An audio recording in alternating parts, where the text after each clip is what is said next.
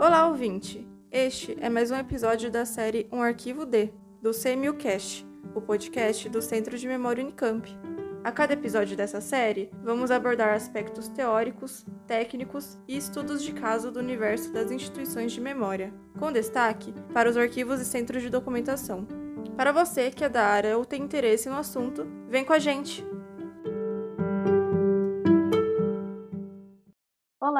Ouvinte. Meu nome é Marileide Macedo, sou bolsista do CMU e aluna do curso de Letras da Unicamp.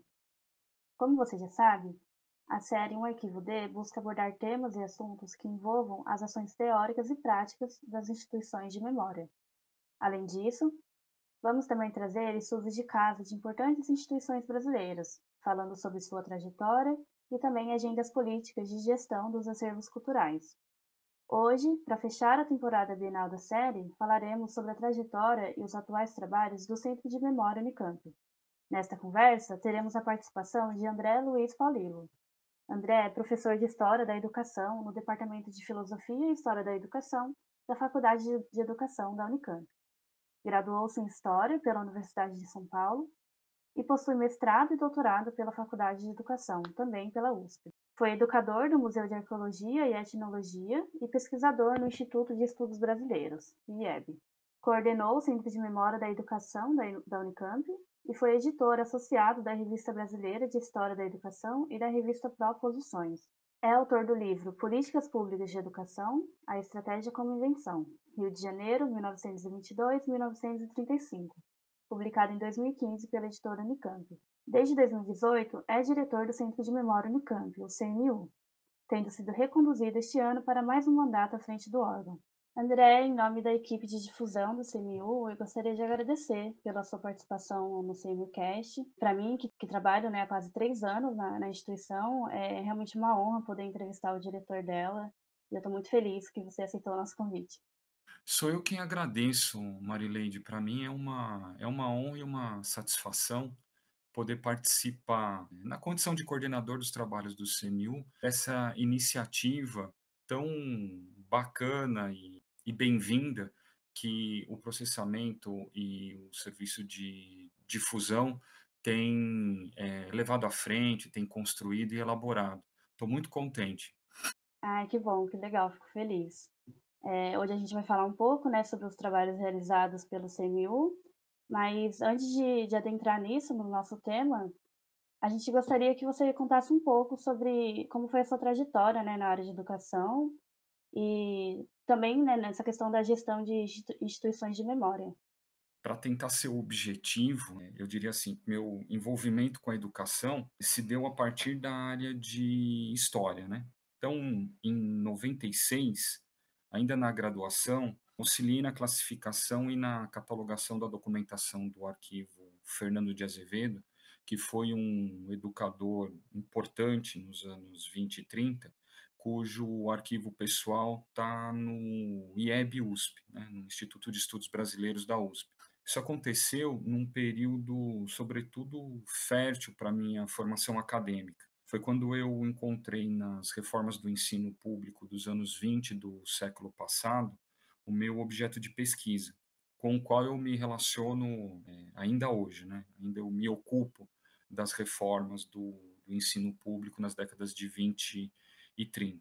Mas o fato é que uma década e meia depois disso, né, dessa, desse contato com o arquivo do Fernando de Azevedo no, no IEB, e após o meu ingresso aqui na Unicamp, eu vim a coordenar o Centro de Memória da Educação da Faculdade de Educação aqui da Unicamp, onde eu atuei durante quatro anos, de 2012 a 2016.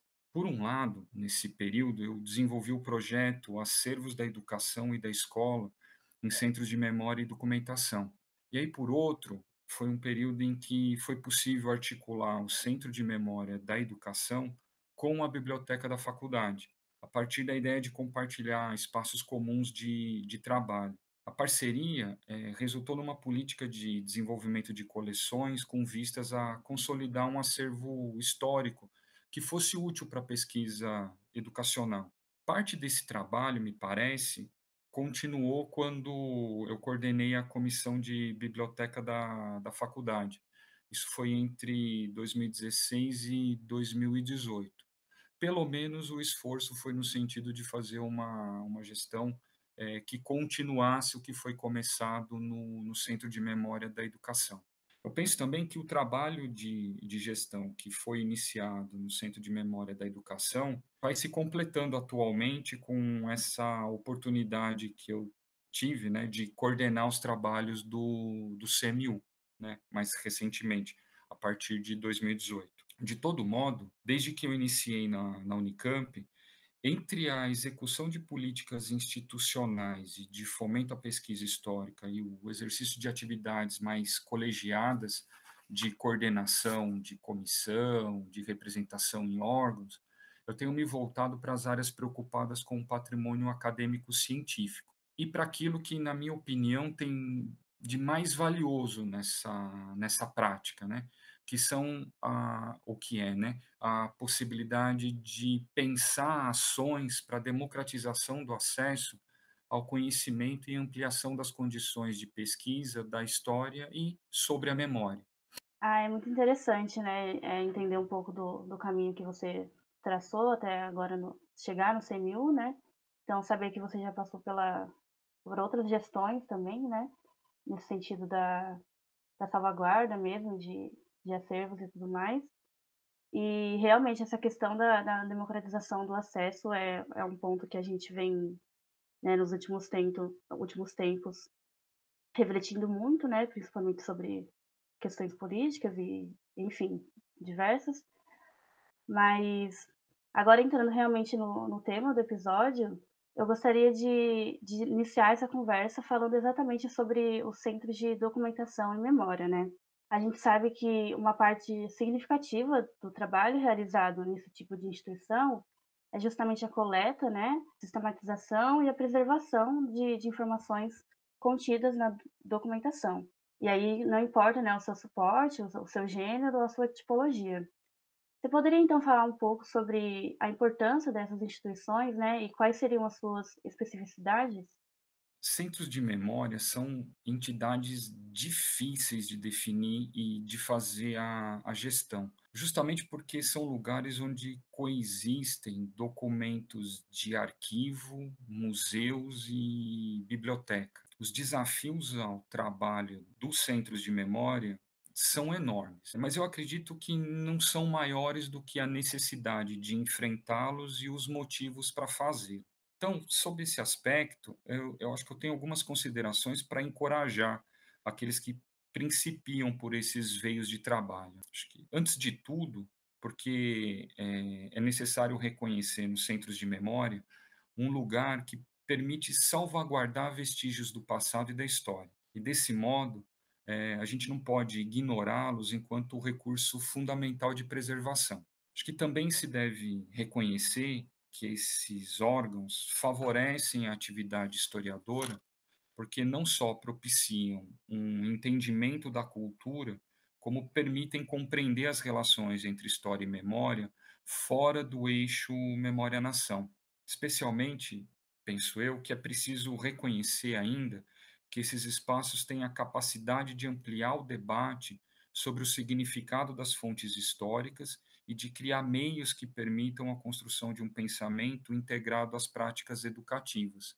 Acho que tanto para quem está iniciando o, o, o, seu percurso acadêmico, quanto quem está na, na lida com essas questões é, numa interface mais próxima com a, com a sociedade, com a gestão de órgãos responsável por essa preservação. Agora, quanto às especificidades dessas entidades, desses órgãos, acho que além da coexistência do arquivo, da biblioteca e, e do museu servir de auxílio à compreensão do espaço institucional que os centros de memória constituem, é, eu gostaria de chamar a atenção também para outros dois aspectos que me parecem também relevantes. Primeiro, o modo das transferências do, dos acervos, né? E aí eu diria que, em vez das operações típicas de transferência dos documentos de um depósito de guarda intermediária para outro de guarda permanente, como é comum nos arquivos públicos, os centros de memória né, os, é, têm acervos que muitas vezes resultam de aquisições de coleções pessoais ou espólios institucionais. Acho que em muitos casos os acervos do centro de memória são formados de modo errático, daquilo mesmo que sobrou de, de múltiplas dispersões, né? de múltiplos lugares. Depois, acho que também é, é relevante é, refletir sobre o tipo de mediação que é possível ter ou, nos centros de memória. E aí eu diria o seguinte: mesmo que, por vezes, né, desavisadamente, os centros de memória envolvem, misturam e imbricam de muitos modos territórios disciplinares e práticas diferentes de memória. As mediações que os centros promovem com a memória são diversas, como também são as estratégias de priorização das práticas de memória para o público. Aí, nesse sentido, tenho pensado que os centros de memória atualmente tem se tornado um lugar bastante importante para a prática de uma história pública e que tem se ocupado de construir, de difundir o conhecimento histórico de uma forma mais dialógica. Ah, é legal. Eu acho que com a sua resposta, assim, a gente pode entender, né, um, pelo menos um pouco da, da diferença mesmo, né, entre centro de, um centro de memória e outras instituições, né, como arquivos públicos e museus. É, agora pensando no nosso querido CMU, né, o Centro de Memória, é, conta pra gente, por favor, como que como se deu o processo de, de criação da instituição, né? Quais foram as motivações e o propósito mesmo com, com essa criação? Pois bem, é, Marileide, a história, o percurso, a trajetória do, do CMU já contam 35 anos, né? É, mais de 35 anos. E como toda boa história, traz um conjunto de lendas e um outro bom conjunto de, de vestígios e de, de pistas de como que foi a sua trajetória, né? Acho que é importante, a gente tem um ano de, de fundação, que é simbólico e relevante, que é o ano de 85, que marca a reabertura democrática, e que é um contexto que vai circunscrever a posição do principal artífice organizador do CMU, que é o professor José Roberto do Amaral Lapa, que quando da, da criação do, do CMU, né, o Lapa associou é, essa iniciativa justamente ao esforço de redemocratização que acontecia no país à época. Então, é, o Lapa pensou muito a organização eh, a, do CMU associado à ideia de salvaguarda de uma documentação que ele entendia ser uma iniciativa geradora de conhecimento. As circunstâncias da, da época favoreciam essa compreensão. O CMU, então, é viabilizado pelo esforço da Unicamp em criar as condições para custodiar a documentação do Tribunal de Justiça do Estado de São Paulo, sobretudo pensando as comarcas de, de Campinas e, e Jundiaí. As notícias da época davam conta de mais de 50 mil processos constituídos entre as últimas décadas do século XVIII e a primeira metade do século XX. Ao fim e ao cabo, o, o LAPA acaba reunindo no Centro de Memória uma extraordinária documentação sobre Campinas, o que vai definir a vocação do acervo, que hoje é uma referência reconhecida para a história da cidade e também para a história regional. Recentemente, no último seminário nacional do CEMIL, a Isabel Marçom lembrou que a criação do CEMIL resultou justamente da atenção que as discussões teóricas e históricas sobre experiências espacial e socialmente circunscrita começavam a ganhar nas universidades brasileiras nessa, nessa época. Ainda que, que assim, e, e tendo essa importância, é preciso reconhecer que, a despeito do nome, o CMU não se constituiu como um centro de memória da Unicamp. Para isso, a universidade organizou um outro órgão, o Sistema de Arquivo Central da Universidade, o CIARC. Esse sim, responsável pela gestão da documentação corrente e permanente da Unicamp. De todo modo, dessa condição né, decorre uma outra questão sobre a qual eu acho importante também falar, e que tem a ver com a representatividade do acervo do CMU na universidade. A representatividade desse acervo tem a ver com o papel que um centro de memória cumpre na instituição onde ele tem sede. E não está só relacionada aos processos de memorialização que ele efetiva, mas também aos investimentos que requer. Então, por um lado, a vocação do acervo do CEMIL é a preservação de documentação relacionada à cidade de Campinas e à chamada região do Oeste Paulista. Por outro, eu diria que estabelecer uma política de acervo, então, voltada para a história da cidade e não diretamente articulada à instituição a qual está vinculada, fez do CMU um órgão de pesquisa e não uma entidade técnica ou de serviço da universidade. Portanto, penso, né, as condições e as circunstâncias da qual resultou a criação do CMU fizeram numa entidade de pesquisa e salvaguarda de fontes da história de Campinas e região. Inicialmente, essa história conta com o apoio da, da reitoria para instalação e estruturação, o que permitiu, à época, alocar a equipe de processamento da documentação e de um quadro de pessoal para sua organização funcional. Mais tarde, em 98 já, né, a criação de uma coordenadoria de centros e núcleos interdisciplinares de pesquisa, é, a COSEM, né, fez do CEMIL parte de uma estrutura composta por 21 centros e núcleos ligados à reitoria e voltada para o fomento da pesquisa interdisciplinar da universidade. E assim a gente tem funcionado atualmente, com uma estrutura consolidada entre 1985 e 98, e que conta com uma área de processamento, uma biblioteca e com os laboratórios de conservação e de história oral. A gente conta também hoje com uma área de comunicação e publicações, que produz desde 1990 a revista Resgate, periódico que circula até hoje. Né? Também acho que é importante lembrar que a organização que a COSEM consolidou para a atuação dos centros e núcleos na universidade acaba beneficiando o CMU com a criação de uma área de pesquisa, que hoje conta com uma carreira específica. Temos ainda, né, para completar o, o, o, quadro de funcionamento do, do CMU, um setor de digitalização e uma estrutura de TI para funcionarmos.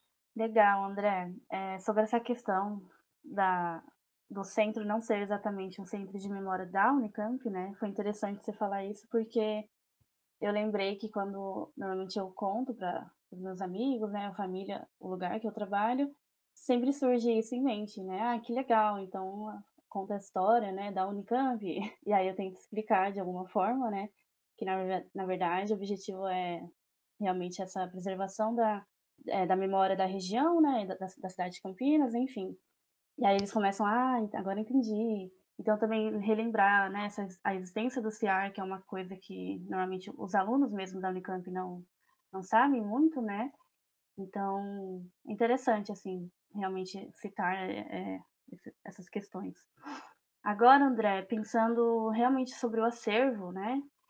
Em aspectos gerais, assim, como você identificaria né, os percursos intelectuais de constituição do acervo do CMU?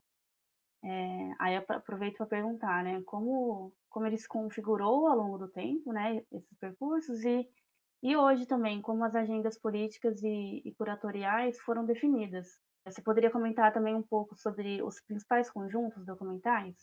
Pois bem, é, Marilene, é, é, acho que para responder essa, essa pergunta, é, acho que vale a pena também voltar um pouquinho que a gente estava conversando com é, por conta dessa vocação do CMU para as questões regionais. Acho que esse é o primeiro ponto que eu, que eu destacaria, né?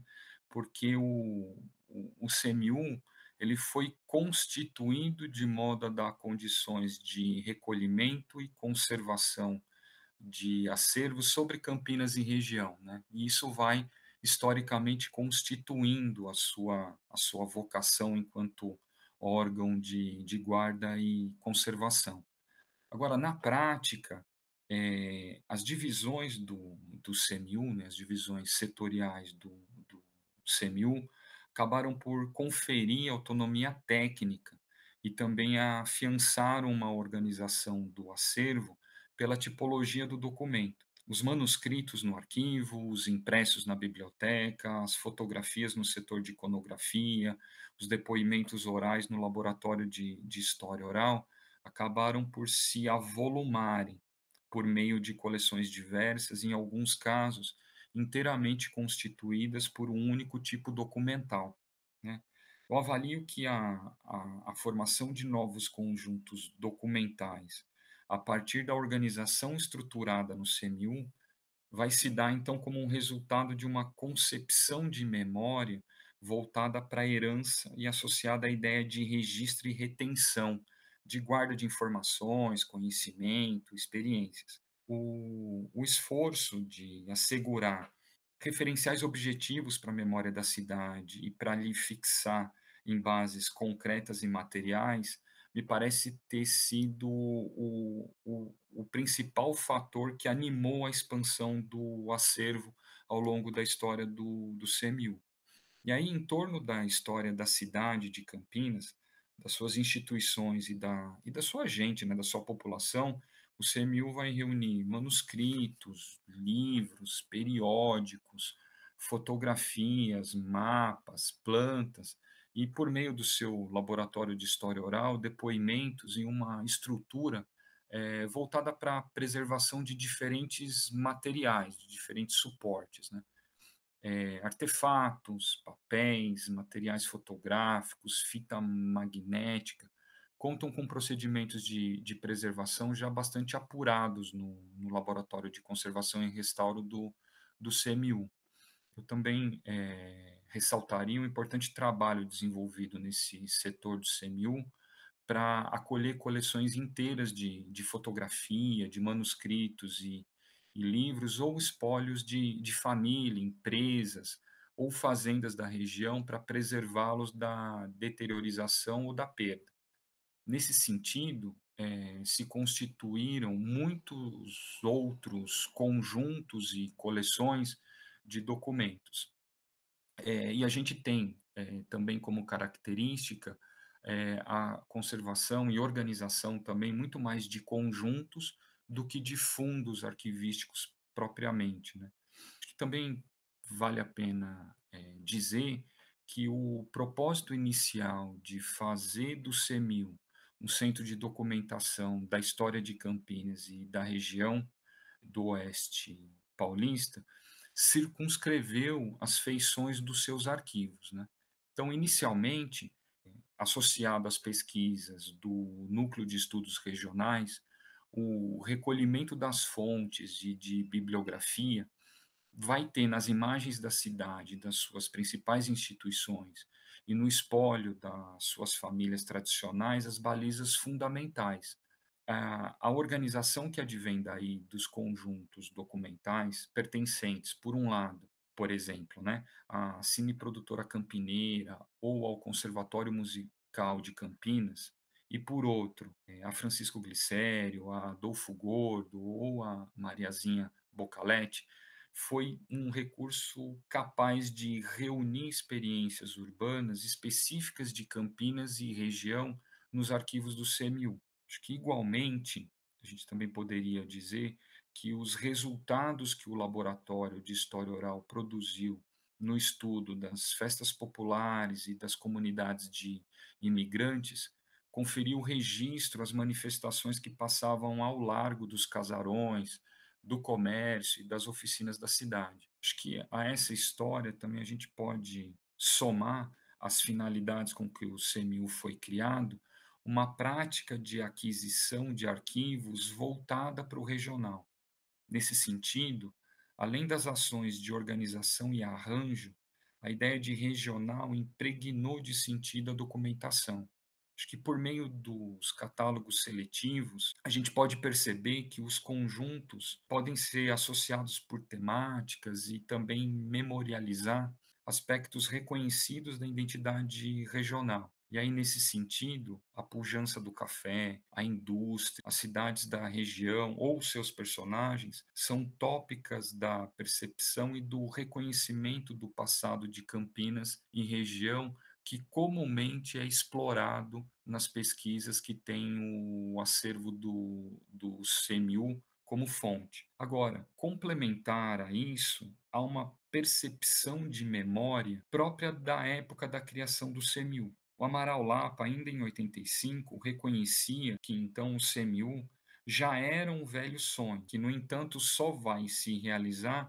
num momento muito singular do país, que é o da, da redemocratização. E, de fato, o, o Lapa tem razão. Né? O CMU foi um órgão da universidade cuja criação ocorreu com o processo de, de democratização política e, sobretudo, a partir de uma aposta que a documentação sob custódia e guarda do, do CMU podia, nas palavras do Lapa, obrigar os brasileiros a repensar uma série de coisas, né? De modo que todo o esforço testemunhado pelo Lapa de dar acesso democrático, sem discriminação de, de raça, credo, status social ou ideologia, aos conjuntos documentais do CEMIL foi uma tentativa genuína de mobilização da memória para conscientização política. Acho que isso é parte da, da história que o CMU conta enquanto instituição. Naquele momento, o Lapa tinha uma compreensão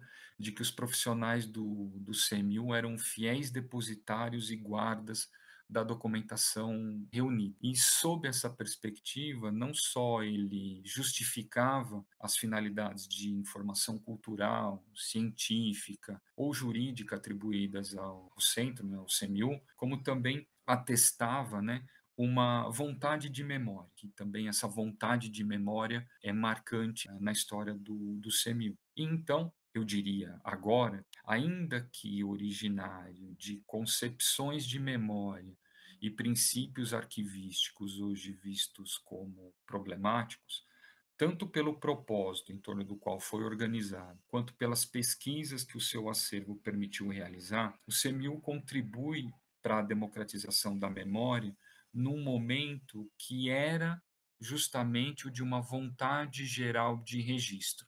E aí eu acho que é marcante essa perspectiva da salvaguarda e essa ideia da memória como registro. Agora, a partir de 2015, o CMU inicia uma reorganização dos seus processos de funcionamento, né? Então, desde então, tendo em vista integrar e dinamizar os seus diferentes setores, o CMU passa a realizar um diagnóstico completo do, do acervo para revisar os critérios de organização dos documentos e os trabalhos da sua comissão de, de políticas de acervo. Né? Isso tem tido né, resultados e, atualmente, a integração operacional do arquivo já beneficia o CMU na sua tarefa de organizar uma documentação de tipologia e proveniência bastante variada, mas que já conta, por conta dessa revisão, com parâmetros metodológicos, planos de destinação e uma política de aquisição coordenada por comissões de trabalho multissetoriais. Então, tem sido feito um trabalho coordenado no sentido de dar maior articulação, não só ao trabalho, mas a operacionalização junto de organização junto ao acervo. Nesse quadro todo, a implantação da plataforma Atom vem contribuindo para disponibilizar online os resultados desse esforço de reorganização. Então, aos poucos, a gente tem alimentado essa, essa plataforma com os resultados desse trabalho de, de reorganização do acervo do, do CMU, dessa organização, reorganização intelectual do, do acervo do, do CMU, por meio do, do trabalho de reflexão sobre os seus quadros de arranjo. Agora, acho que é importante dizer que o Atom é um software de, de descrição arquivístico de código aberto que foi implantado e customizado no CMU entre 2017 e 2018 e que vem atendendo às nossas atuais preocupações com o desenvolvimento de ambientes distribuídos em rede para preservação e disponibilização digital de documentação permanente. A definição dos modos de arranjo, do, do vocabulário controlado e dos campos de preenchimento pertinentes dessa interface digital envolveu uma aposta na geração de metadados mais integrados e interoperativos. Acho que da perspectiva da gestão desses dados, foi preciso reconhecer que promover o uso social da documentação exige apurar e articular os processos de busca e recuperação da informação arquivística, e daí qualificá-la em relação ao que há de conteúdo no acervo. Acho que tanto na, na formação e organização do acervo, quanto nas recentes iniciativas de integração operacional do arquivo e de qualificação da informação arquivística em meio digital, incidiram prioridades e políticas institucionais de acolhimento e conservação, de classificação, de descrição e de condições de acesso que impregnaram a documentação com os sentidos próprios da trajetória do CMU. Mas aí eu acho que essa também é uma, é uma, outra, é uma outra história. Legal, André. É, eu penso que entender um pouco do, do, percurso, tanto histórico, né, como também o intelectual do, do CMU, é extremamente essencial para a gente entender como é o trabalho que o CMU realiza hoje, né, para ver como, como funciona essa dinâmica e tudo mais. Então, você fala um pouco já de alguns trabalhos realizados desde 2015, né, e aí eu é, falo de novo dessa questão da interface digital, que foi realmente um marco, assim. Eu entrei no CMU em 2018, em dois, final de 2018, mais ou menos. Então já eu peguei um pouco desse desse começo e foi realmente assim é, um, um trabalho né complexo, claro, mas é, eu pude realmente ver como que funciona na prática isso do, do acesso né, digital para o público e tudo mais. Então, André, aproveito para perguntar mesmo como que é o trabalho que o CMU realiza hoje, né? Ano de 2021, a gente passou por praticamente dois anos de pandemia, então eu queria saber, queria que você contasse, né, realmente quais são os setores, os serviços oferecidos ao público. É, também aproveito para a gente pensar nessa pergunta sobre como foi o processo de, de adaptação né, nesse, desse trabalho neopresencial? Se você puder pontuar né, quais foram a, as possibilidades encontradas e também os desafios né, enfrentados. Perfeitamente.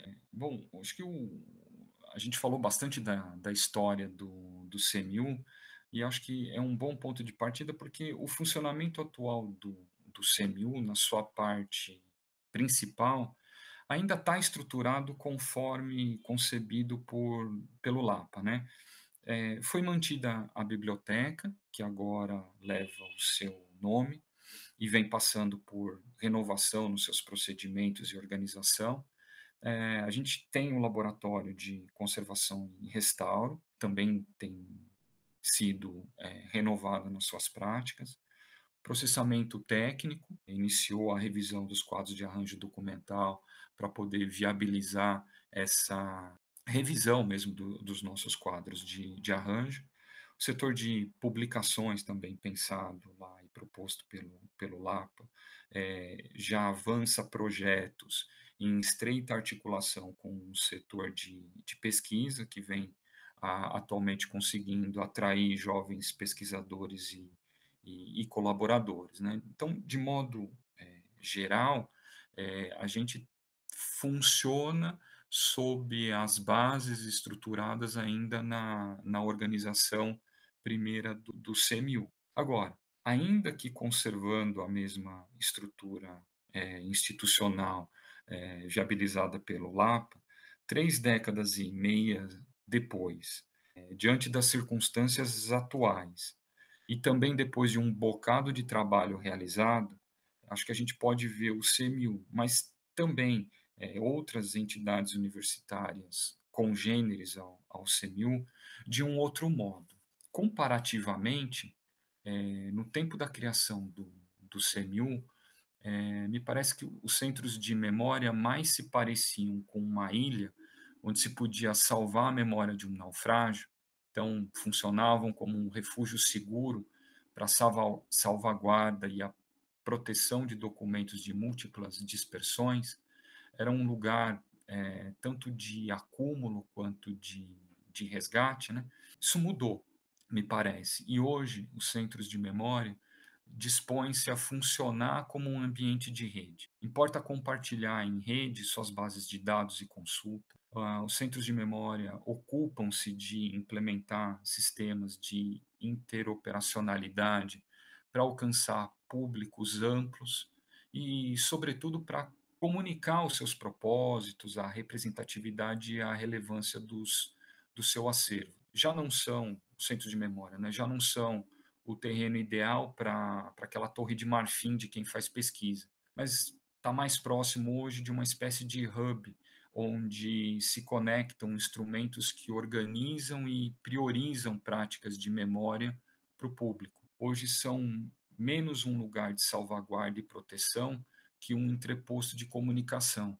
E eu penso que os esforços recentes do, do CMU fazem com que ele participe dessa nova etapa que tem vivido os centros de, de memória. É, no CMU, especificamente, a, a progressiva substituição é, dos mais diversos instrumentos de pesquisa em papel, catálogos, inventários, listagens, por plataformas digitais de bancos de dados, nos tem detido nessas questões de três modos principalmente. O primeiro deles, né, é, vem por meio da área de TI do CMU, que constituiu né, um ambiente seguro de preservação e acesso a partir de softwares livres e gratuitos. Né?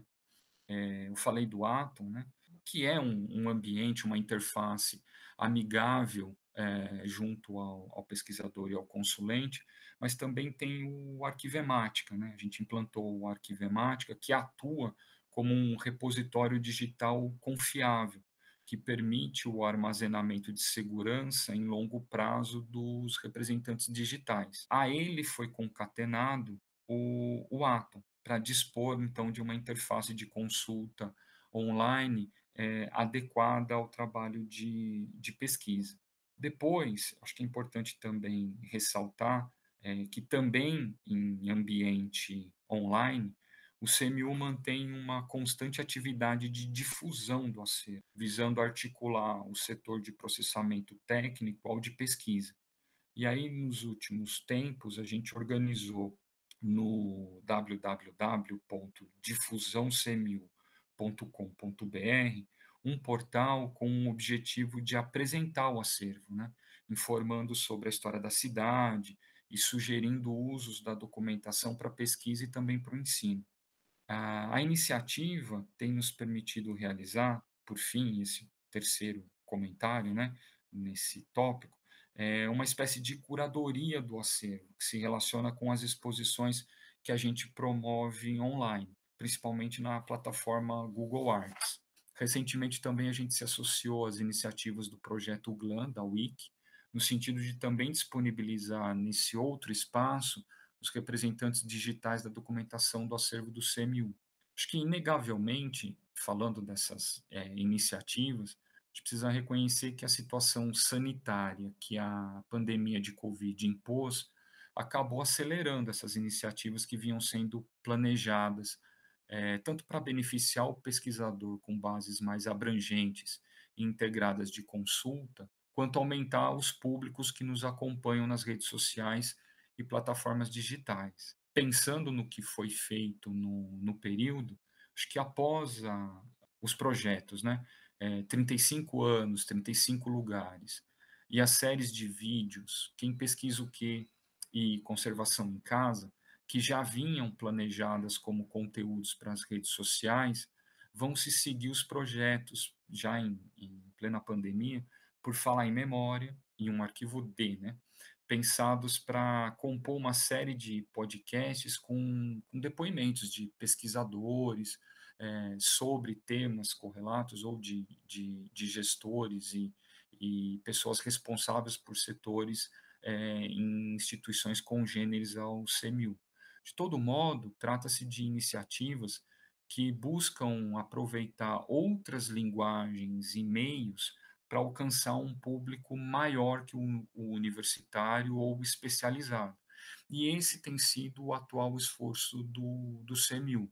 Ah, além de não descuidar do seu trabalho de base é, do tratamento, processamento, conservação da documentação, a gente tem se mobilizado fortemente para poder difundir as informações arquivísticas, os acervos e, e a história relacionada a esses acervos que estão sob a guarda do, do CMU. Eu acho que é, do físico ao online, a gente tem trabalhado muito no sentido de atualizar os veículos de divulgação é, do trabalho que tem sido realizado na organização é, da documentação que foi reunida no CMU ao longo dos anos. É, eu acho que esse, esses trabalhos, né, no plural, que, que as equipes do centro é, vêm realizando no, nos últimos anos, principalmente agora na, na, pandemia, tem sido realmente assim de, de grande esforço, né, pensando na, nas dificuldades atuais e tudo mais. E, mas os resultados, né, têm sido incríveis e, e realmente muito gratificantes também. E aí, por fim, André, porque infelizmente nosso tempo está acabando, eu gostaria de, de perguntar sobre projetos futuros, né?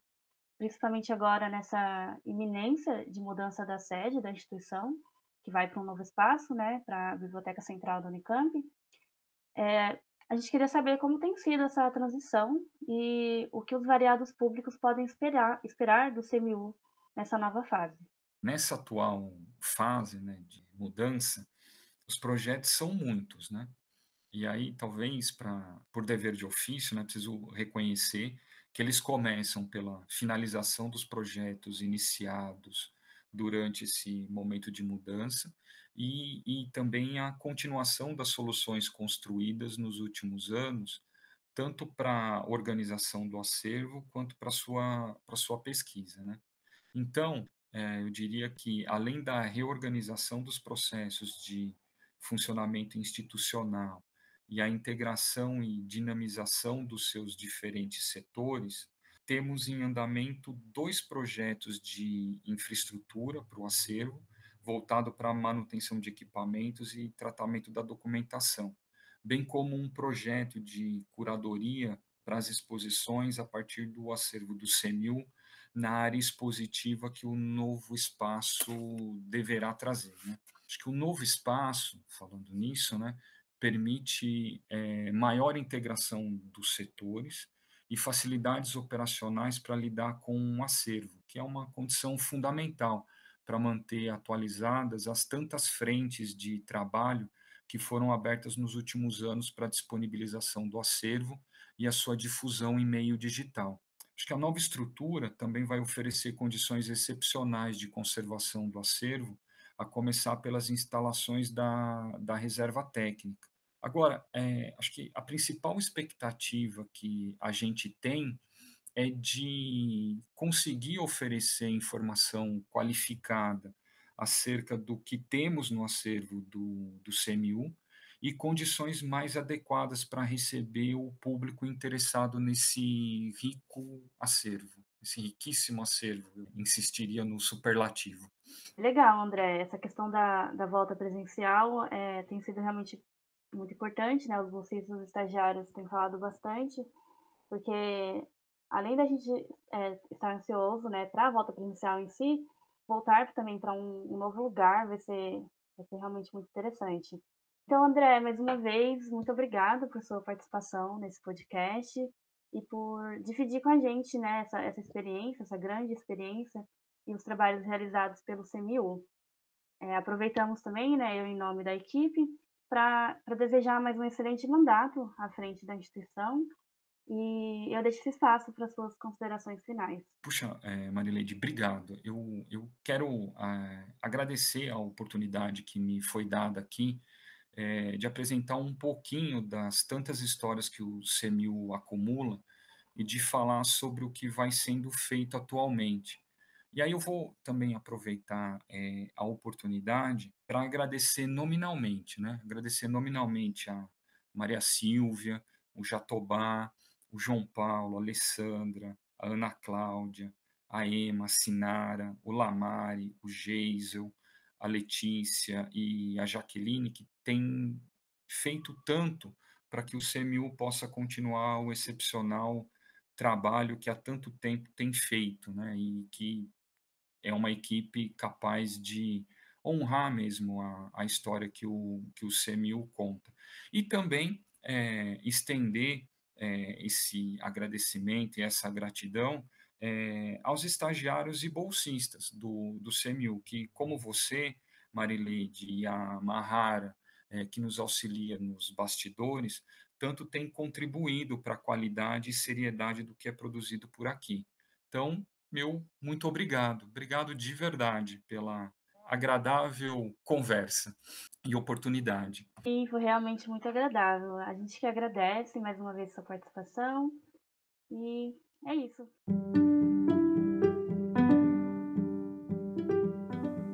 Agradecemos também a você, ouvinte, por acompanhar esse episódio da série Um Arquivo D. Continue ligado no Semilcast, o podcast do Centro de Memória Unicamp. Esse episódio foi produzido pela equipe do Serviço de Difusão do CMU.